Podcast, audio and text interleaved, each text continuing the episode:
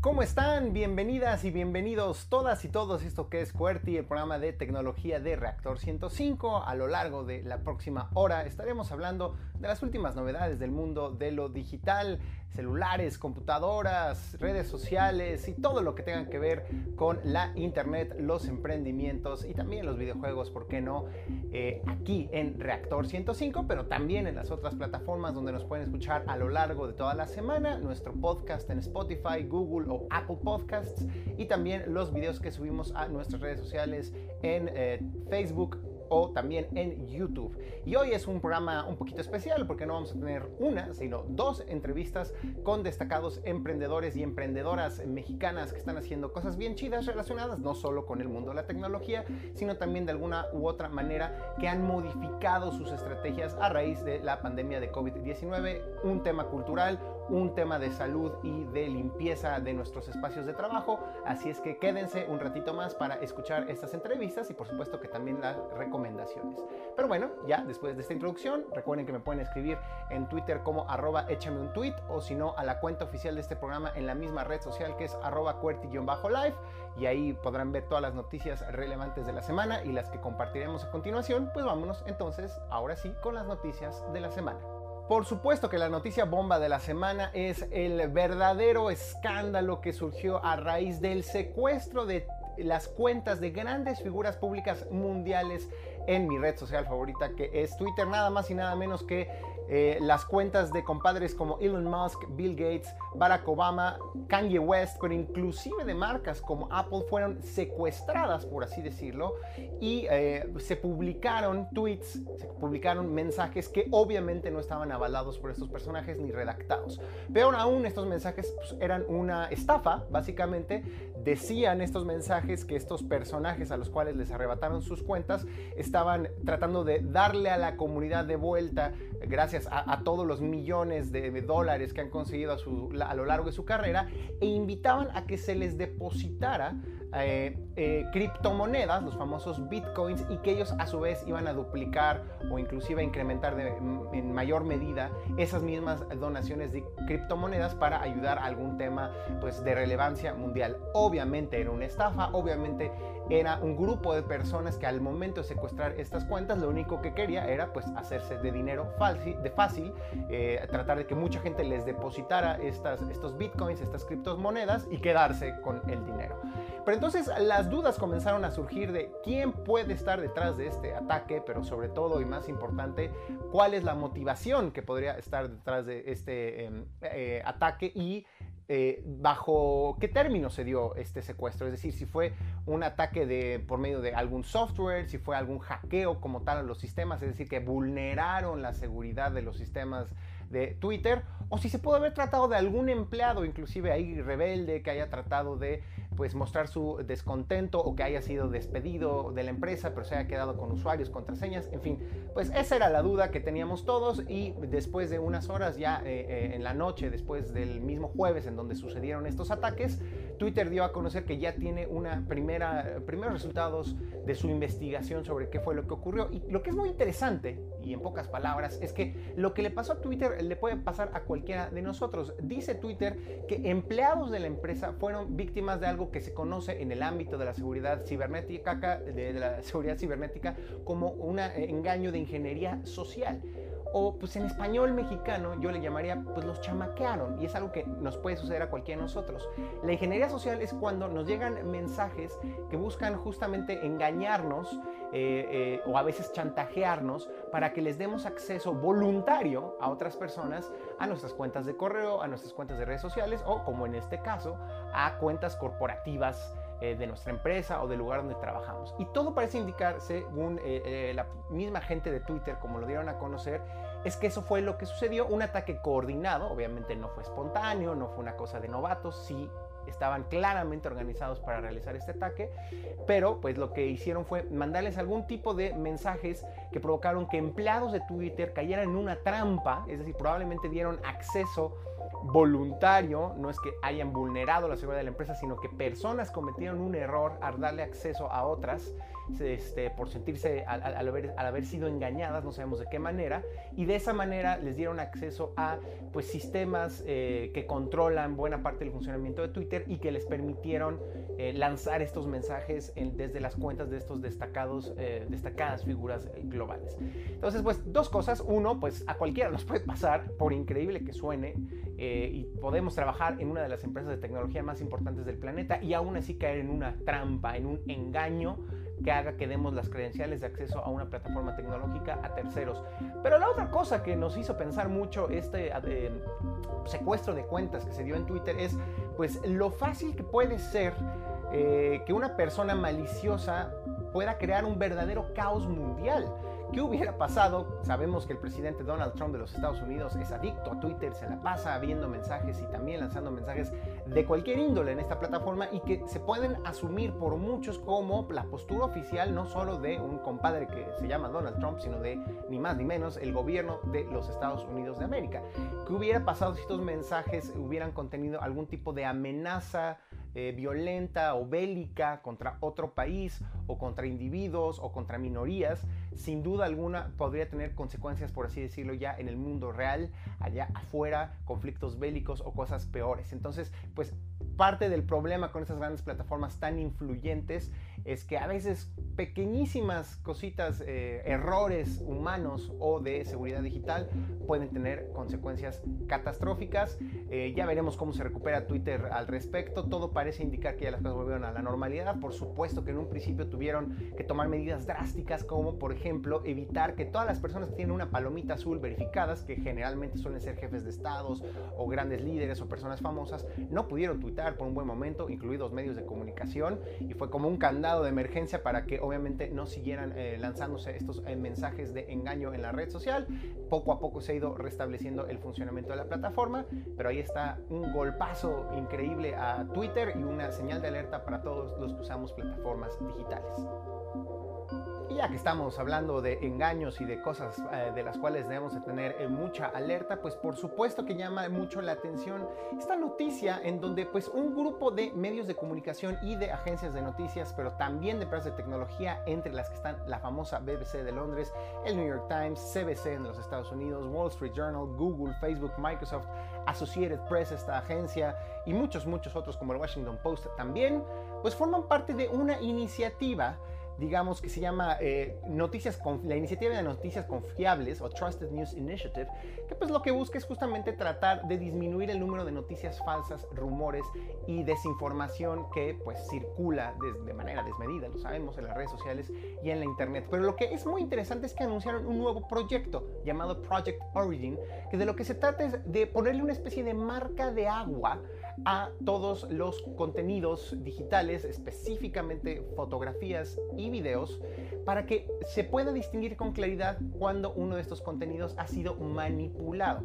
Es decir, imaginémonos que una agencia de noticias toma un video, una declaración de, por ejemplo, el presidente, y de repente hay un video alterado donde se edita, se cortan palabras y se altera por completo la intencionalidad del mensaje del mandatario. Bueno, pues con esta marca de agua virtual se podría ver, se podría ir degradando conforme se empiezan a dar estas manipulaciones y podría hacerse más evidente que estamos ante un contenido que fue manipulado. Me parece una muy buena idea. Obviamente lo están haciendo porque se vienen las elecciones presidenciales en Estados Unidos en este noviembre. De hecho, anunciaron que la iniciativa como tal se estará ejecutando eh, justo a partir de octubre de este año. Entonces llegará un poquito tarde, ya para octubre seguramente andarán circulando todo tipo de noticias falsas al respecto, pero esperamos que sea un buen experimento experimento para que en un futuro, pues la mayoría de los medios de comunicación, chicos y grandes, puedan desarrollar y tener e implementar esta tecnología. Ya veremos qué sucede, por lo tanto, ojalá que sea un experimento exitoso. Y vámonos a noticias de videojuegos, porque ya es hora de tener algo más divertido, más relajante después de tantas noticias de cosas ahí escabrosas. Y pues, ¿cuál crisis?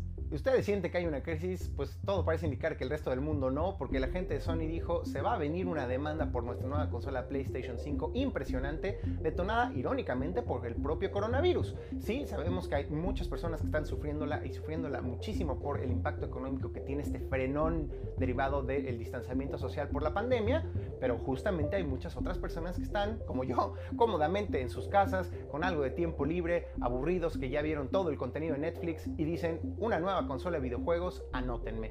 Y la gente Sony pues está muy consciente de ello y por lo tanto anunciaron que van a duplicar la producción de su consola PlayStation 5, cosa que me parece además pues muy positiva porque yo era de esos pesimistas que pensaban que justamente la pandemia, también el frenón en las líneas de producción de eh, industrias tecnológicas allá en China iba a provocar que tanto Microsoft como Sony dijeran, ya no salimos este año con las nuevas consolas, pues no, todo parece indicar que no solo retomaron sus planes, sino que están acelerando la producción. Según eh, diversos medios de comunicación, la perspectiva que tenía Sony era de colocar eh, allá en los anaqueles de las tiendas a finales de este año alrededor de 6 millones de consolas. Ahora ya se dice que podrían alcanzar hasta los 10 millones de consolas, que si llegaran a vender los 10 millones sería un verdadero récord. Eh, pero nos habla, por un lado, pues, de que efectivamente Sony eh, reconoce pues, que hay un mercado ahorita más interesado en, en, los videojuegos por la propia pandemia, pero también yo creo que tienen bien medido pues, que ha habido una buena recepción eh, de los anuncios, del diseño de la consola, de los videojuegos y de las exclusivas que se lanzarán junto con este nuevo dispositivo. Así es que, pues enhorabuena por la gente de Sony que pues ya le está apostando durísimo a su nueva consola. Pero siguiendo con las noticias de videojuegos, pues ustedes creen que Microsoft se quedó con los brazos cruzados. No, al contrario, se anunciaron dos cosas también hace unos días, pero eh, relacionados con esta empresa que es pues, competidor directo de Sony con eh, la PlayStation. ¿Qué está diciendo Microsoft en el terreno de la Xbox, pues que le digamos adiós a dos de sus eh, modelos de la generación actual de consolas, el Xbox One X, que era digamos como la versión este, más avanzada y más poderosa de esta eh, consola, y la Xbox One S Digital Edition, que era como una versión eh, delgada y que, eh, digamos, eh, no aceptaba discos compactos, eh, desaparecen de la producción, o mejor dicho, ya no serán fabricadas. Eso implica no necesariamente que las dejemos de ver inmediatamente en tiendas, pero que sí, eventualmente conforme se venda lo que le llaman el stock, el inventario que tienen las tiendas departamentales y en línea, pues ya no habrá modelos iguales a estas para sustituirlos. Obviamente lo que está diciendo Microsoft es, nos vamos a concentrar en también la producción de nuestra nueva consola Xbox Series X, perdón por la confusión con las X, yo mismo me hago bolas, pues qué, ingeniosos son a la hora de poner nombres estos compadres, muchas X, pero el caso es que se viene una nueva generación de consolas de Microsoft y ya se están empezando a despedir de los modelos actuales. Y no solo esto, creo que la noticia más importante y creo que es el mayor contraste que se avecina en esta nueva guerra de las consolas de esta nueva generación es que se viene ya un modelo distinto, en donde quizás ya la caja, la cajita negra o blanca en la que jugamos videojuegos dejará de tener relevancia porque todo se verá vendido de manera digital y a través de lo que se conoce como el streaming, la transmisión en línea, porque Microsoft anunció que pues su eh, tecnología xCloud, que es la transmisión de videojuegos en tiempo real, digamos como el Netflix de los videojuegos, en donde todo se transmite y no se almacena eh, en un disco duro o no necesita una caja súper poderosa para ejecutarlo, sino que todo es a través de Internet, el famoso xCloud se incluirá de manera gratuita en este esquema de suscripción de Xbox que se llama eh, Xbox Game Pass Ultimate, que ya de por sí nos daba acceso a una biblioteca de videojuegos de Xbox, pero que teníamos que descargar. Pues ahora ya no, al menos para los usuarios de los Estados Unidos ya se anunció que a partir de septiembre se integran estos dos servicios en una sola suscripción sin un costo adicional lo cual a mí me parece que empieza, como les decía, a dejar muy en claro cuáles van a ser los dos frentes de esta nueva guerra de las consolas. Por un lado, PlayStation haciendo mucho énfasis en eh, sus exclusivas y eh, estudios que están haciendo títulos que solo van a aparecer en su consola y que llaman mucho la atención de todos los consumidores. Un ejemplo obvio es The Last of Us 2 de Naughty, Dog, que salió hace poco en su consola PlayStation 4 y que seguramente tendrán más exclusivas en la PlayStation 5. Pero Microsoft está diciendo, o se está guardando todavía, no sabemos, las cartas de las exclusivas y está apostando más bien por el momento en decir, tenemos la mejor tecnología, tenemos los mejores servicios y por una sola suscripción mensual vas a tener acceso a una biblioteca impresionante de videojuegos, inclusive si no tienes una consola Xbox, porque el chiste del proyecto xCloud en estos momentos es que podemos jugar con un celular y un control de Xbox, podemos jugar eh, a través de transmisión de videojuegos en línea cualquier o una amplia eh, cantidad de títulos de Xbox. Entonces, imagínense cuando esta suscripción pues llegue a México, no necesitaremos comprar una cajita Xbox, podremos comprar la suscripción, jugar en nuestro celular, jugar en una computadora, quizás en un televisor a través de algún adaptador. Se ve que está interesante la estrategia muy distinta entre Microsoft y Sony. Ya veremos dentro de unos años, aguantémonos, quién fue el ganón. Y hablando pues de batallas campales, los que se están armando para una guerra son Mark Zuckerberg y Jeff Bezos, pues porque Zuckerberg y el imperio que tiene construido de Facebook quiere entrarle al comercio en línea y le quiere entrar con todo a través de Instagram. Como sabemos ya se pueden comprar cosas a través de Instagram, si nos vamos ahí al icono de buscar, ahí hay eh, un botón que dice tiendas, le damos clic y podemos ver artículos que podemos comprar, pero a la hora de darle comprar nos envía a la tienda de pues los que hicieron esa publicación. Bueno, pues se anunció que ya en Estados Unidos entra como tal una nueva sección dentro de eh, Instagram que se llama Shop. Es un botón nuevo en la barra de abajo, es decir, va a estar muy prominente y muy fácil para acceder a estas nuevas tiendas de Instagram en donde va a funcionar pues tal cual como Amazon. Nosotros vamos a poder comprar eh, cosas por categorías, por ejemplo, zapatos, bolsas, accesorios, camisetas, lo que ustedes quieran.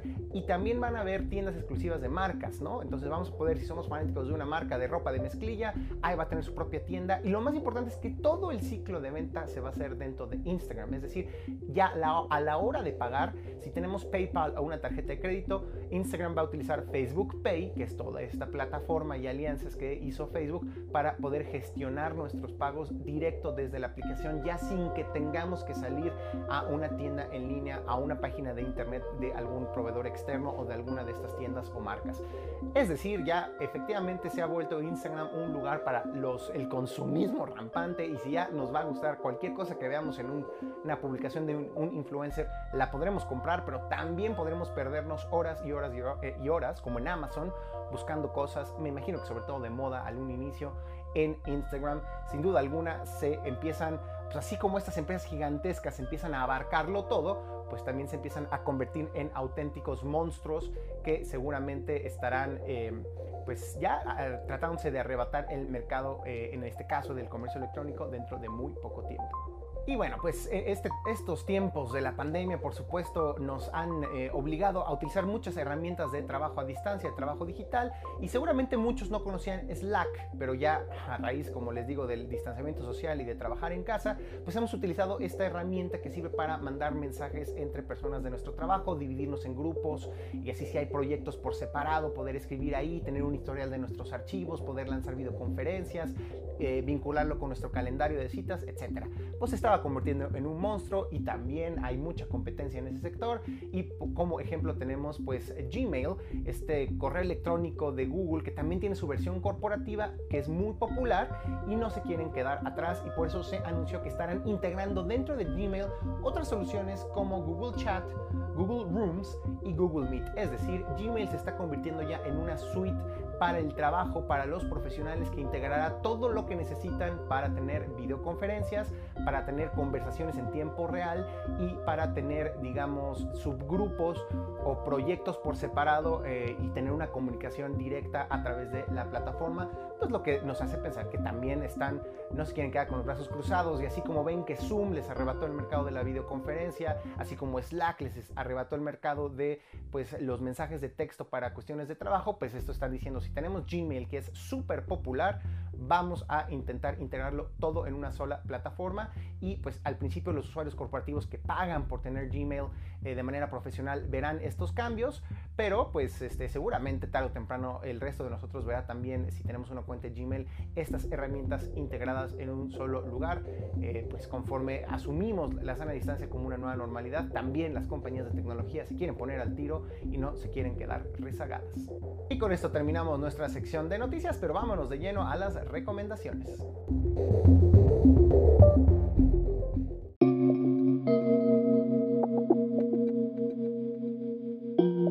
Estamos de vuelta en Cuerti, es momento de las recomendaciones. Como cada semana me da muchísimo gusto saludar a nuestros amigos Fer Rocha y John Black de Blackbot. ¿Cómo están amigos? Les mando un abrazo y pues comencemos en caliente. John, ¿qué nos vas a recomendar? Abrazo enorme a toda la comunidad Cuerti, Diego. Hoy traigo un recuerdo de esos que abrazas con todo el cariño y al mismo tiempo te das cuenta que ya te hiciste viejo. Cuando jugábamos mucho tiempo, cuando nos mandaban a las tortillas y no comprábamos un kilo, sino medio kilo o tres cuartos, el resto de centavos los metíamos en las famosas arcades o maquinitas. Hoy, todas esas maquinitas, todos esos arcades, puedes jugarla desde tu navegador de la computadora totalmente gratis.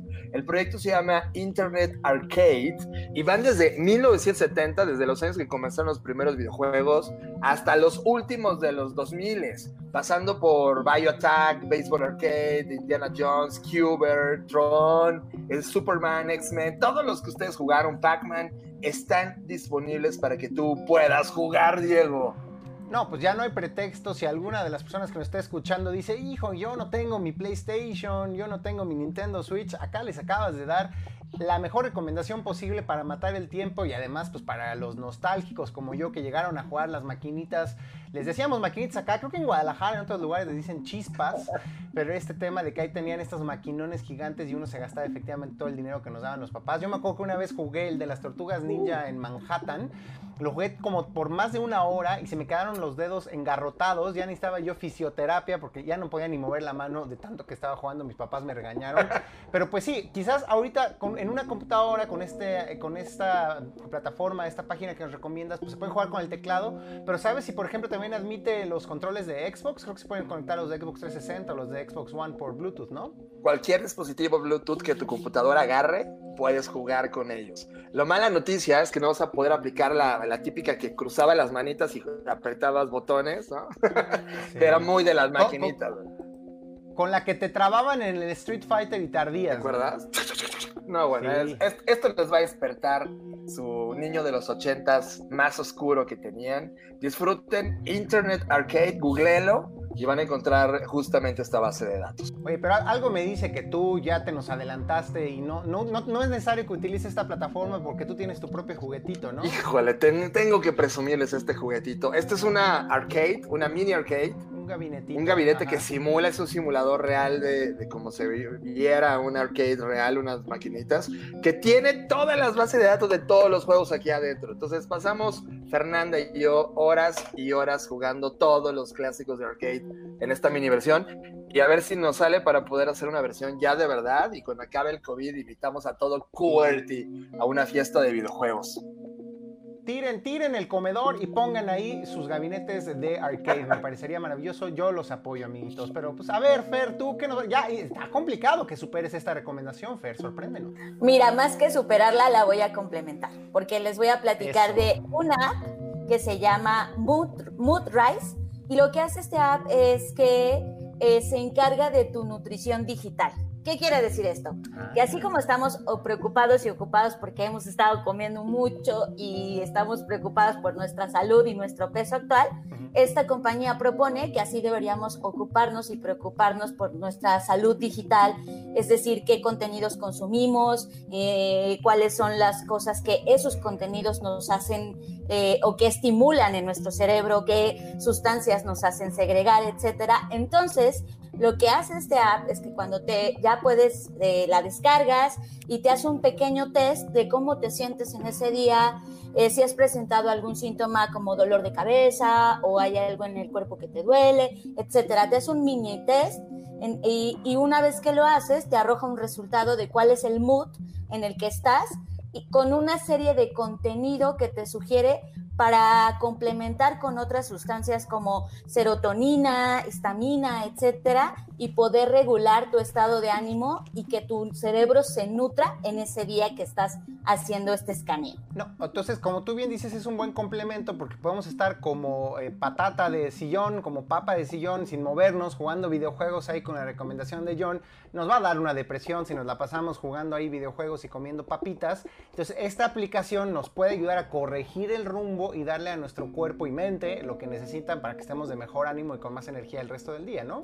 Así es, te, recomienda cierto contenido. Por ejemplo, si yo hice el test y me salió que tenía como el mood de mucha energía, entonces me sugirió contenido para poderme relajar o calmar, al igual que si estás muy tranquilo o muy calmado, te recomienda contenido para poder elevar el ánimo. Así que está perfecto para complementarlo y creo que eh, sobre todo en este momento de encierro donde nuestros estados de ánimo varían muchísimo, y, y, esto nos puede ayudar a consumir nuevo contenido, a descubrir nuevo contenido que nutre nuestra mente. Pero, a ver, pero explícame como que, porque yo también, yo pensaba que hablabas como de, de, cuestiones de alimentación, pero no necesariamente, o sea, contenido puede ser que si estoy depre me recomienda algo para ponerme feliz, hay una serie eh, de Netflix me va a levantar el ánimo, un video en YouTube, a ver, danos algunos ejemplos. Sí, por ejemplo, eh, a mí me salió eh, que mi estado de ánimo en ese momento era de mucha energía, entonces me sugirió videos de gente haciendo snowboarding o de gente haciendo ejercicio súper relajados, ¿no? De este como eh, descensos de montaña, etcétera, que te hacen como un poco viajar a otros continentes, estar en otro mood. También me sugirió ver videos de perritos. Y creo que eso es como, pero ya tiene su propia curaduría y entonces te dice, mira, están estas series si quieres ver, ver algo largo o están estos videitos cortitos si no tienes tiempo de ver mucho contenido. Entonces es un poco para entrenar a tu mente a seleccionar más y mejor contenido de acuerdo a tu estado de ánimo. Ah, no, no, ahora sí ya te entendí, ¿no? Es que, y me parece una muy buena idea porque sí pasa que uno que es muy jugón, que le gustan los videojuegos, de repente se echa unos desde terror. El otro día me eché uno como de un tema como de, de esquizofrenia, ¿no? Y, sí te quedas medio alterado con audífonos puestos, te, te, te, ponen los pelos de punta, te dan un poco ñañaras, escalofríos, y está chido decir, no, me quiero relajar tantito, porque si me voy así a la cama voy a tener pesadillas y eso a nadie le gusta. Entonces ahí está la recomendación, ¿nos repites el nombre o dónde podemos eh, descargar esta aplicación? Se llama Mood Board, así como mood de en qué mood estás y board de tablero, Mood Board. Así la pueden encontrar en cualquiera de los eh, market de aplicaciones. Buenísimo, Fer. Y cerramos con el buen John Black. Ahora sí, ¿qué nos vas a recomendar por último, John? Esto fue un accidente puro. Realmente estábamos pasando time en, en Netflix viendo qué ver. Ya sabes que pasas minutos y minutos y no decides. Y de repente nos salió una portada Charlize Theron que todo lo que haga ah, Charlize Theron es... No está nada mal. No está nada mal. ¿Tú estás de acuerdo que si sale Charlize Theron, tú dices, ya esa niña tiene pase VIP para mis ojos? Le dimos clic y, oh sorpresa, no habíamos visto por dónde iba a llegar, pero hay una película muy interesante llamada La vieja guardia, de Old Guard, que proviene de todo un trabajo previamente diseñado, eh, un cómic de Greg Rucka y Leandro Fernández, que finalmente terminaron escribiendo el guion, y ahora está este filme de superhéroes que yo lo podría definir que es como una, una película de superhéroes en tiempos tan oscuros como los que estamos viviendo. No alcanza la parte profunda de los Watchmen, que es tremendamente interesante, pero sí pone un statement de una nueva narrativa en donde nos deja tres cuestionamientos importantes. Uno, los humanos no aprendemos de la historia, se nos olvida. Dos, el poder que tiene hoy las compañías farmacéuticas y si no van a ver este capítulo en la vida real en los siguientes meses. Y tres, lo cuán conectados que estamos globalmente y que tus acciones que haces en la vida real, por simple que fueran, están conectadas a algo mucho más grande que no logras entender. Con todo esto, es una, es una película que definitivamente no vayas a esperar nada de ella, deja que te sorprenda, deja que la narrativa sea la que se apodere de tus ojos. No, esto no se parece a ninguna película de cómics que habías visto antes o una de superhéroes, pero sí merece que te sientes y la veas. Eh, se llama La Vieja Guardia, está disponible en Netflix y sinceramente nos sorprendió, digo. Pero, ¿y, es como de esas nuevas producciones exclusivas de Netflix o ya es que ya tenía ahí un rato? La acaban de subir apenas. Acaban de subir y de hecho es el estreno de una gran eh, directora que había hecho otras películas distintas, había trabajado para otras series eh, de cortes más melodramáticos. Entonces ella le pone una estética que, que, no pareciera que esto es una película de superhéroes, no se, parece, no se parece a nada de Marvel ni nada de lo que hemos visto, pero va llevándote una narrativa donde dices, damn it, y sí, por supuesto que va a haber la segunda parte. Eh, la historia no termina en la primera película, se vuelve más compleja y deliciosa. Así que no voy a revelar más del trama. Es como de, oigan, siéntense y véanla. Es muy interesante envolverse en esta nueva narrativa de superhéroes.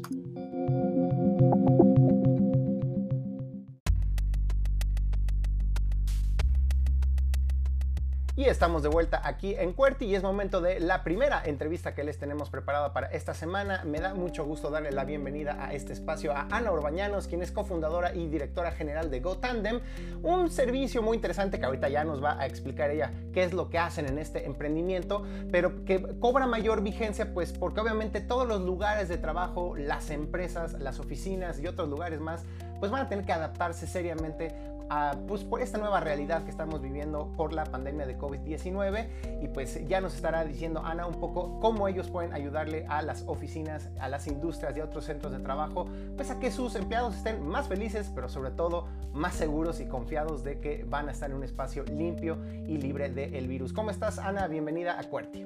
Bien, muy bien Diego, muchas gracias por la invitación. Pues cuéntanos por favor Ana, ¿qué, qué es GoTandem? ¿A qué se dedican? Eh, pues GoTandem es una plataforma en donde pues básicamente lo que buscamos es ayudarle a las empresas a que se enfoquen, eh, pues enfoquen su tiempo, sus recursos en lo que realmente mueve la hoja para su negocio. ¿no? Entonces en esta plataforma pueden eh, administrar su espacio, pueden solicitar servicios de limpieza, servicios de desinfección, pueden también abastecer sus espacios de trabajo con productos que pueden ir desde sanitas, papelería, café, snacks, eh, hasta pues toners de impresora. La idea es pues justamente todo lo que se pide de manera recurrente en un espacio de trabajo, que lo puedan encontrar en un solo lugar eh, y pues a través de una plataforma.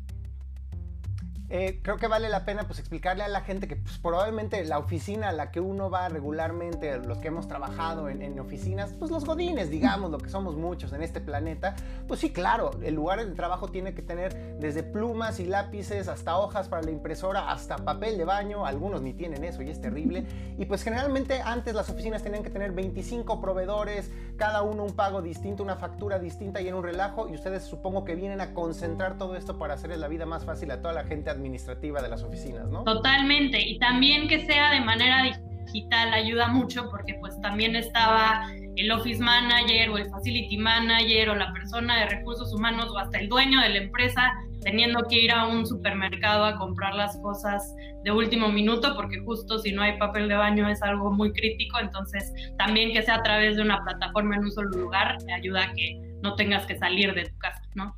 Muy, crítico, a todo mundo nos ha tocado saber que no hay papel de baño y si te toca en un momento específico, pues es todavía más crítico y a final de cuentas de lo que se trata es tener empleados eh, contentos, colaboradores felices, porque eso aumenta la productividad de las empresas, ¿no? Totalmente. En Tandem decimos que no hay eh, clientes contentos y no hay empleados contentos. Ahora, en esas estábamos, todo el mundo era feliz cuando nos vino esta cosa de la pandemia y lo que nos ha obligado obviamente, como somos testigos nosotros que estamos haciendo esta entrevista a distancia, pues ha venido a modificar muchas interacciones que se hacen en espacios comunes y por supuesto que los centros de trabajo eran un espacio común en donde pues estábamos eh, pegados eh, silla con silla o conviviendo en la cocineta, calentando nuestra comida a la hora de la comida, fumando en la terraza, Todo esto va a cambiar, pero pues no necesariamente lo tenemos que sufrir. Supongo, ¿no, Ana? Que tú nos puedes decir cómo ustedes le están ayudando a los centros de trabajo a hacer esta, una transición que sea un poco menos eh, forzosa, menos,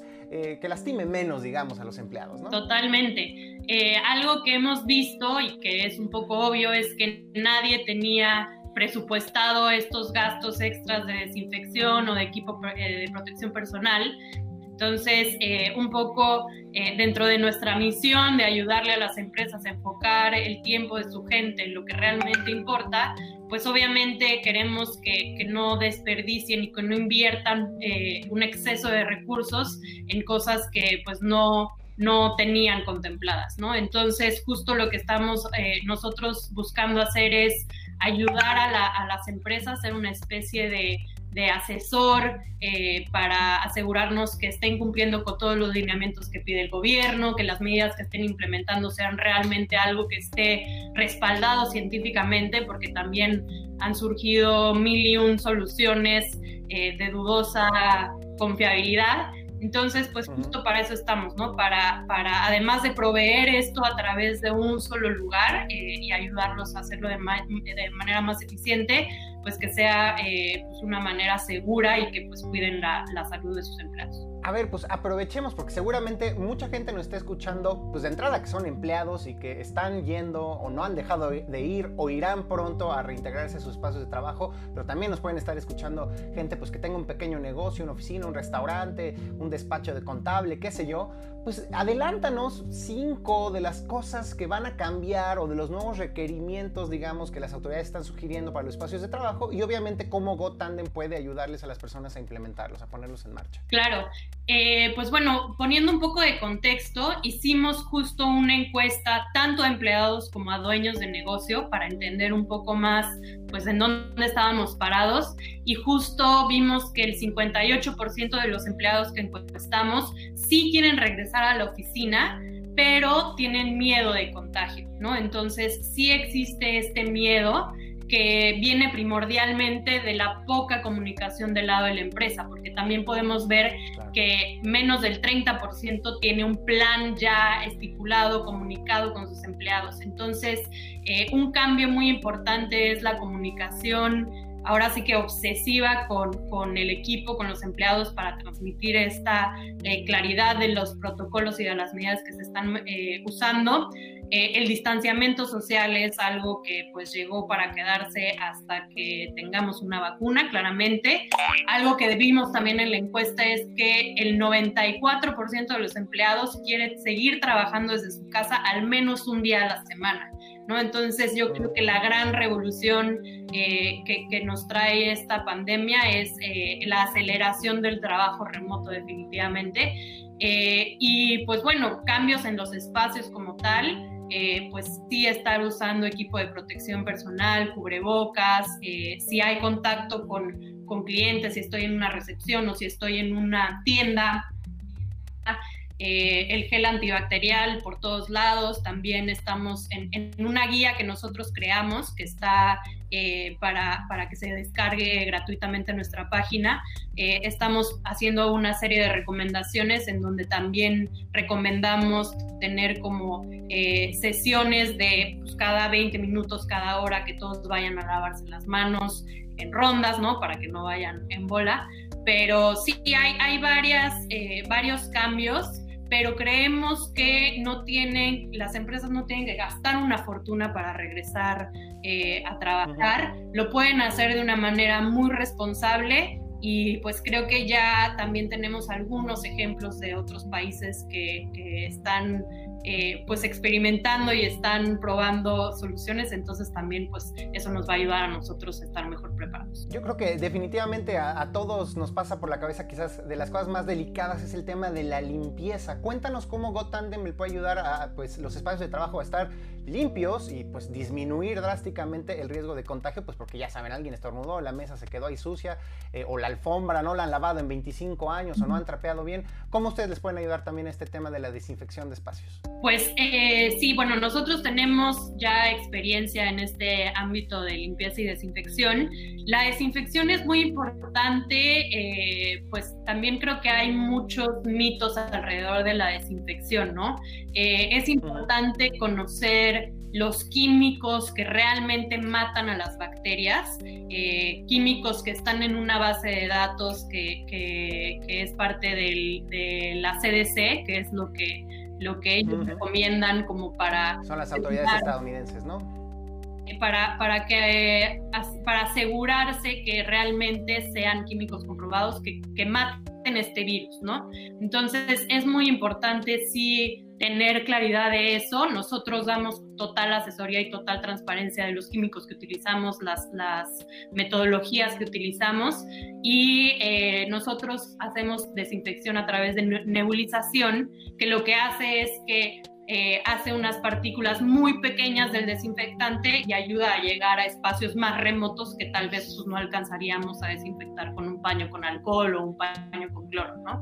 Entonces, sí la desinfección es parte clave de estos pasos para regresar a la oficina y pues obviamente la desinfección no sirve de mucho si no se siguen los protocolos eh, en el espacio una vez desinfectado el, espacio de trabajo, ¿no? Claro, y también importante decirlo, tengo entendido que ustedes pues también proveen por supuesto el personal que realiza el trabajo de limpieza y digo, no está de más decirlo que también hay que ser muy responsables pues justamente con la seguridad que tienen estas personas de realizar su trabajo y entonces esta es una carga menos que tiene el espacio de trabajo porque ustedes pueden ayudarles justamente a la selección y al envío de estas personas que realizan estos trabajos de limpieza con absoluta seguridad, ¿no? Totalmente, y algo de lo que nos sentimos súper orgullosos y toco madera que siga así, eh, tenemos más de 300 eh, operadores eh, que trabajan con nosotros y hasta ahora pues estamos, llevamos haciendo desinfecciones desde marzo y hasta ahora no hemos tenido ni un caso de contagio. Tenemos medidas de, higiene y de seguridad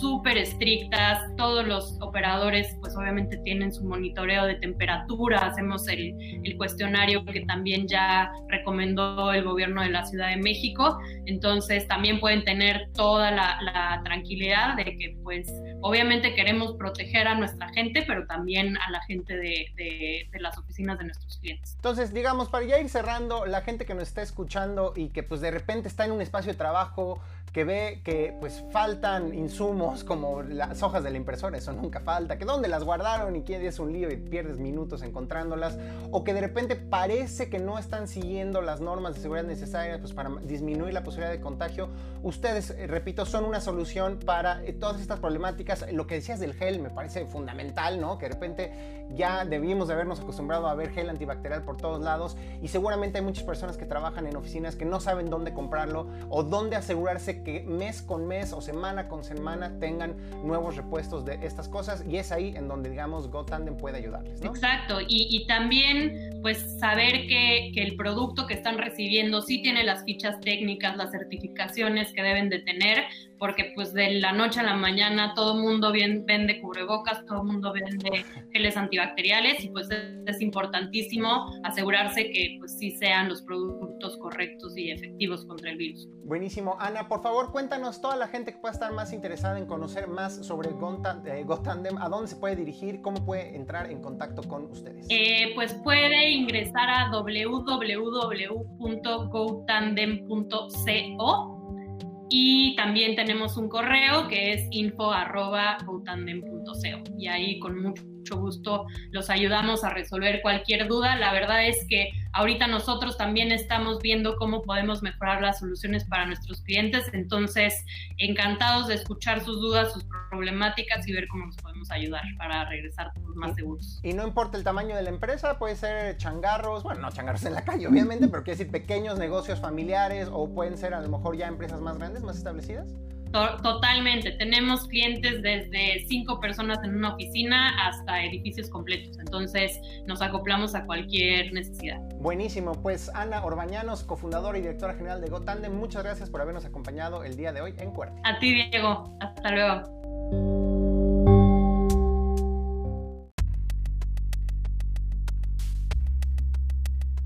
Y ahora es momento de la segunda entrevista de la semana aquí en Cuerti. Me da muchísimo gusto saludar a Eder Santiago Vileda, quien es cofundador y director general de Culturales. ¿Cómo estás, Eder? ¿Qué tal? Muy bien, Diego. Muy buenas tardes todo bien aquí trabajando todavía. Qué bueno, pues sí, pues ahorita estamos todos en casa justamente haciendo lo que se puede, pero un poco de eso trata esta entrevista. Eh, ustedes, eh, tú y tu equipo, pues crearon y publicaron una aplicación pues destinada justamente a promover pues una de las cosas que más nos distingue como país, que es nuestra cultura, sobre todo recintos culturales tales como museos, pero también pues monumentos, plazas que obviamente contienen la historia de este país y pues obviamente con todo esto de la pandemia y que no podemos salir y que mucha gente se siente frustrada por no poder tener estos paseos documenta eh, perdón, estos paseos dominicales en centros culturales o en recintos que ofrezcan arte y cultura, pues podría recurrir a su teléfono celular para pues no desconectarse tanto de esa experiencia. Cuéntanos por favor, Eder, un poco qué es Culturales, de qué se trata, cómo se les ocurre hacer esta aplicación móvil. Eh, Culturales es una aplicación móvil en la que cuando vas caminando, la aplicación te va diciendo los sitios por los que tú vas pasando. Te dice efectivamente los sitios históricos, los monumentos, los sitios culturales, donde sucedió algo. Digo, en la Ciudad de México, pues en el centro histórico pasaron infinidad de cosas. Y nosotros los, lo quisimos tener en un, en un mapa. En un solo lugar que tú puedas tener todas esas opciones para que cuando salgas puedas tú tener un guía a la mano, un guía personal con el que te vas informando de las cosas. Y ahora con la, con la pandemia, pues la, la, aplicación sigue funcionando porque puedes desde tu casa saber qué tienes a tu alrededor, eh, ver qué sitios hay para que una vez que tú, bueno, que podamos salir, pues digas, ok, ya conocí este sitio que me parece muy interesante, que no sabía que lo tenía tan cerca, pues voy a darme una vuelta. Es para que hagas un poco de turismo local, así es como lo, lo pensamos en un principio porque el tema de la Ciudad de México son estos, los horarios, el tráfico, entonces decimos, bueno, que puedas hacer turismo caminando, ¿no? O en bicicleta. Bueno, y ahorita hasta lo podrías hacer en tu automóvil. Entonces, digamos, podríamos llamarle así como el Google Maps o el Waze de los recintos culturales eh, de la Ciudad de México. Sí, eso podría ser un buen una buena analogía. Entonces, cuéntanos un poco más cómo funciona, eh, digamos, en una circunstancia normal, yo voy caminando por la calle, de repente, ¿qué pasa? ¿Me llega una notificación o abro la aplicación y me aparece ahí información sobre el Palacio de Bellas Artes? Cuéntanos un poco cuál es la experiencia común que eh, tiene un usuario de la aplicación. Sí, abres la, la aplicación y ya te dice qué puntos tienes a tu alrededor. Y la idea es que si estás en un sitio donde hay muchos puntos, pues vas eligiendo. Dices, ah, este me parece interesante y ya abres ahí la... le das clic y aparece un personaje virtual y que, se llama Abby ah. y te dice, aquí sucedió esto, aquí pasó lo otro. Y ya si quieres saber más, ahí le das y aparece una ficha en la que ya te muestra más información. Y así ya puedes ir bien, haciendo tu, tu, ruta, depende de los gustos, que, de los lugares que te vayan gustando. Eso hace por ahora. Ahora cuéntanos, Claro, cuéntanos eh, pues, de dónde viene la información, cuántos lugares están georreferenciados y sobre todo cuánto de pues, la, la, gran riqueza cultural de nuestro país abarca. Es decir, funciona en cualquier ciudad. Cuéntanos esos detalles. Sí, mira, eh, de hecho en México, pues como lo decías, eh, tenemos riqueza cultural y tenemos mapeados medio millón de sitios históricos y culturales que existen en México, de los cuales nosotros tenemos en la aplicación 35 mil sitios y de la Ciudad de México hay 4.000. Hay infinidad y nosotros lo que hacemos es con, con la información que ya existe, los vamos dando de alta, los vamos habilitando, vamos curando la información que es ahí donde el equipo de historia va haciendo su, su parte para que sea información verídica. O sea, tienen, digamos, todo un equipo amplio de personas que hacen estos ejercicios de búsqueda y validación de la información. Digo, es una, una obviedad, pero ya en estas épocas de noticias falsas y desinformación, no está de más decirlo que ustedes tienen un equipo dedicado a pues verificar que la información y los datos históricos de cada lugar pues sean los correctos, ¿no?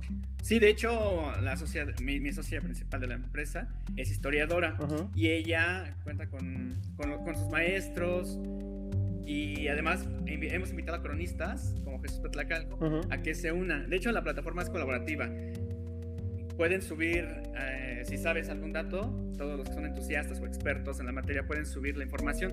Nosotros la validamos, revisamos que sea correcta y ya se da de alta en el, en el mapa. Así es como ahorita lo hemos ido, lo ido haciendo. Una gran ventaja es que, bueno, la historia pues ya está, ¿no? Ya es más sencillo. Cuando hacíamos eventos culturales era un poco más complejo porque teníamos que estar al día. Pero ahora con los, con los históricos pues es un poco más sencillo. Y bueno, pues ahora sí entremos en detalle. Obviamente comienza este tema de pues el distanciamiento social derivado de la pandemia y ustedes cómo tienen que reaccionar o qué cambios requiere la, la plataforma, qué nuevas ideas le incorporan pues para, no quiero decir que saquen ventaja a la gente, pero pues sí, para, para tratar de aprovechar de una manera distinta ahora que estamos teniendo que quedarnos en casa? Pues fíjate que recién habíamos, la aplicación empezó siendo un directorio de museos, después una, una cartelera, después fue este tema ya de los sitios culturales y, justo eso lo acabamos de lanzar en marzo para que las personas hicieran el turismo cultural en, pues caminando. Y viene la pandemia y nos afectó muchísimo, como, como a todos, ¿no? Y, dijimos, bueno, ahora, ¿qué, qué podemos hacer?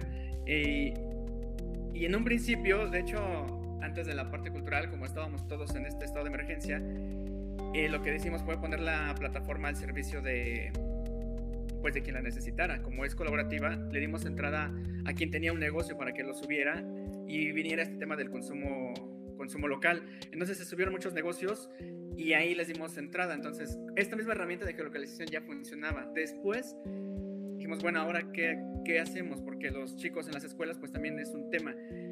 Y dijimos, bueno, vamos a hacer un rally, vamos a, a, armarlo, la plataforma está hecha, nada más vamos a hacer como pistas. Y eso es lo que ha venido funcionando. Y ahorita hemos, estamos en el segundo rally que es de toda la Ciudad de México. Y está muy padre porque los, los padres de familia han encontrado una opción para tener a los chicos con un entretenimiento eh, saludable, cultural, porque van aprendiendo de, de, historia sin que tengan que aprenderse fechas, sino van aprendiendo, órale, muchos nos han escrito, oye, no sabía que esto existía, que había pasado esto, está muy padre, porque lo ven como, como un juego, mientras van haciendo un rally se les van quedando los, los hechos, los sitios, los personajes, y eso es lo que, lo que hemos ido haciendo hasta ahorita. Y bueno, Eder, cuéntanos cómo es el tema de los rallies, cómo es la experiencia del usuario y qué tiene que hacer para participar en uno.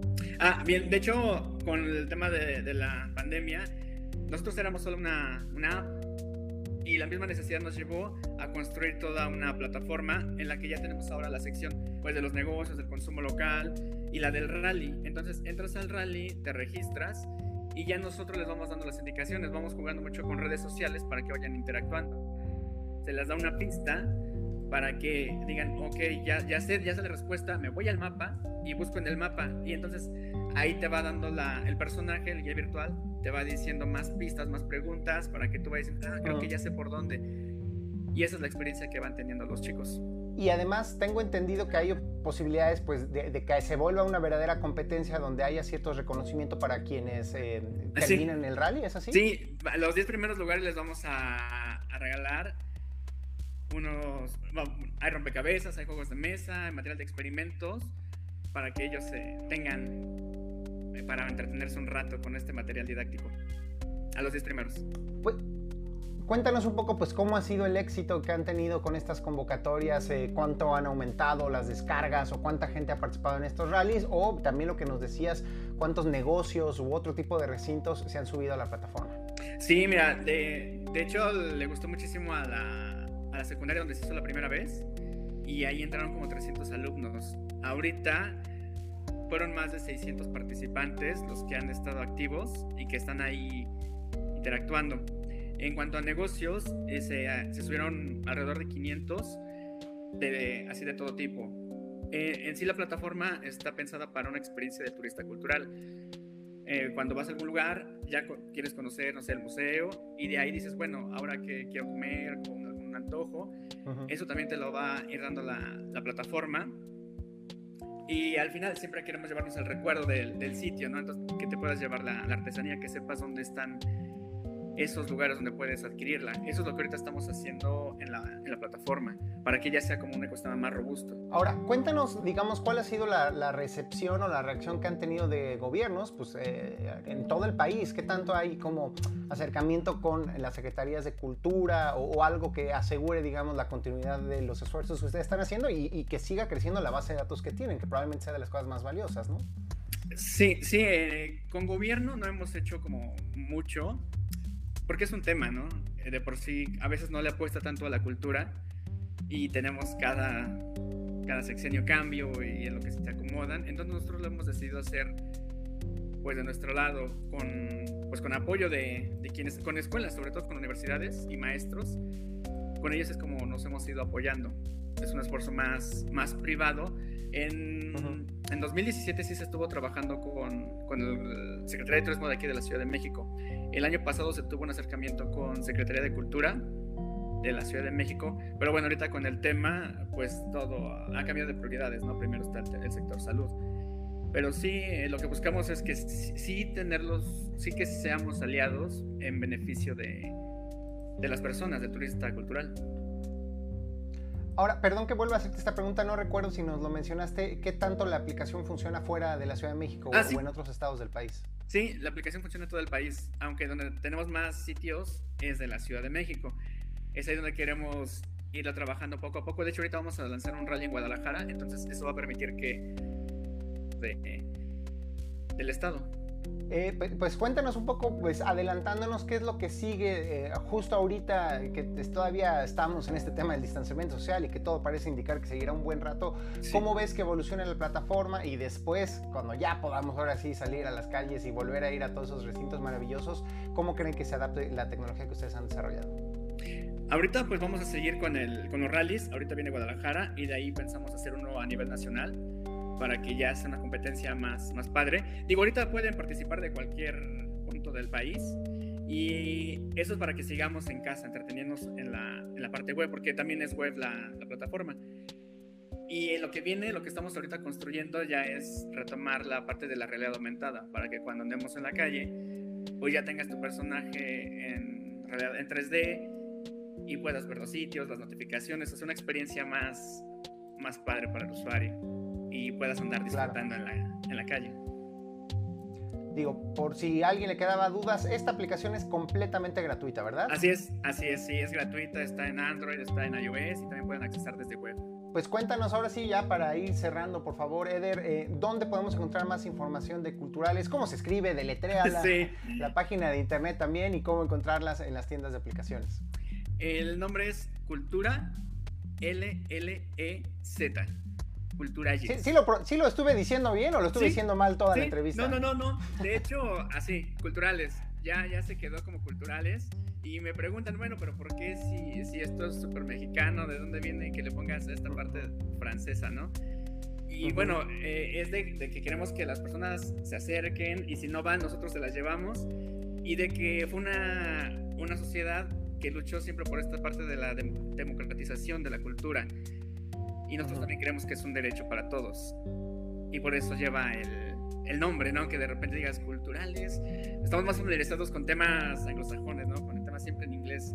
Y nosotros dijimos, bueno, vamos a hablar en francés. Y, y, así está ahora. Culturales nos encuentran así en todas las redes, en las tiendas de, de Apple y de, de Google Play. También ahí estamos con el mismo nombre. Buenísimo, pues Eder Santiago Vileda, quien eres, eres fundador y director general de Culturales, muchas gracias por habernos acompañado el día de hoy aquí en Cuarto. No, al contrario, muchas gracias digo, por, el, por el espacio, un saludo a todos tu auditorio. Muchísimas gracias a ti, muchísimas gracias a toda la gente que nos escuchó este día aquí en Cuerta y con esto terminamos la emisión de hoy, pero recuerden que nos pueden escuchar el próximo lunes a las 11 de la mañana y a través de nuestros espacios en redes sociales, en Twitter, en Facebook y también nuestros videos que estamos subiendo a YouTube. Yo soy Diego Mendiburu y nos escuchamos la próxima semana. Bendiciones a todos.